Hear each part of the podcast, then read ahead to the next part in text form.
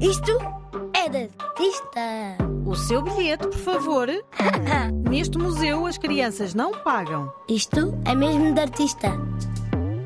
Um quadro sobre um quadro que está a ser pintado e que é o quadro que estamos a ver? Lá estás tu a baralhar tudo outra vez. Quando se estuda a história da pintura, Ou se ouve este programa da rádio Zig Zag. ou isso, sim, percebemos com facilidade que algumas ideias se repetem ou são usadas de maneira diferente por vários pintores. Às vezes, essa repetição é uma tendência ou uma moda de uma determinada época. As modas, sempre as modas. Hoje, por exemplo, toda a gente tira selfies. Telemóvel na mão, braço bem esticado e sai mais uma selfie. É a tendência da nossa época. Quer tirar uma selfie comigo? Noutras vezes, a repetição é feita porque um pintor se sentiu inspirado pelo trabalho de outro pintor e quer prestar-lhe homenagem. Mas ainda há outra razão para haver ideias parecidas. É que algumas estão muito ligadas ao ato de pintar.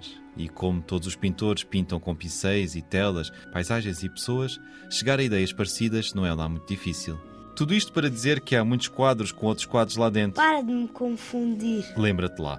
Acontece com as meninas de Velázquez, por exemplo, e com esta pintura de Johannes Vermeer, chamada A Arte da Pintura. Vermeer é um dos pintores mais famosos dos Países Baixos, mas dele sabemos muito pouco. Aliás, o mistério que envolve a sua vida e as suas pinturas, também elas em número reduzido, aumentaram ainda mais a fama deste pintor. Mas nem sempre foi assim. Só há cerca de 200 anos é que o seu trabalho começou a ser verdadeiramente valorizado e reconhecido. Achas que 200 anos é pouco? Antes, apenas se sabia que tinha nascido em 1632, há muito, muito tempo, e que morreu aos 43 anos. Quando há pouco dizia que tinha pintado pouco, estava mesmo a falar a sério. Hoje conhecemos apenas 36 pinturas suas, o que também pode explicar a pouca divulgação da sua obra depois da sua morte. Os problemas financeiros que teve também não ajudaram, tal como algumas guerras que agitaram o centro da Europa, incluindo os Países Baixos naquela época. Sabemos igualmente que foi vendedor de arte, mas os negócios nem sempre correram bem. A vida dos pintores não deve ser nada fácil. O que se sabe com certeza é que Vermeer é um pintor de cenas delicadas, normalmente passadas no interior de um quarto. A repetição do mesmo chão em diferentes pinturas dá a entender que ele pintava sempre no mesmo sítio, muito provavelmente o seu ateliê. Normalmente há uma grande janela do lado esquerdo, por onde entra uma luz muito forte. É mesmo isso que vemos em arte da pintura. A meio do quadro, um pintor está sentado em frente de uma tela já com algumas pinceladas. A contemplar. Ao fundo, a mulher que está a ser retratada no quadro. Nunca saberemos como ficou o quadro que está a ser pintado, mas podemos observar como foi feito. Faz lembrar aqueles documentários que explicam como é que um filme foi feito ou mostram os bastidores. Já viste algum?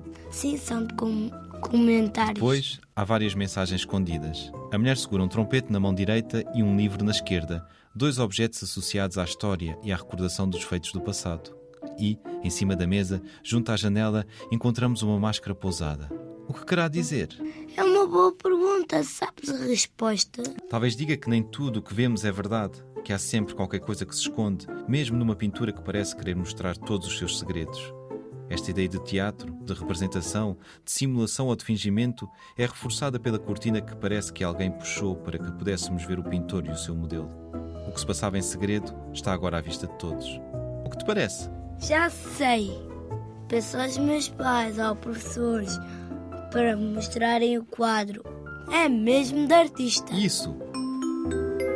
Este museu encerra dentro de instantes. A arte da pintura de Johannes Vermeer. Também o poderás encontrar no Instagram da Rádio Zig Zag. Não é mesmo de artista?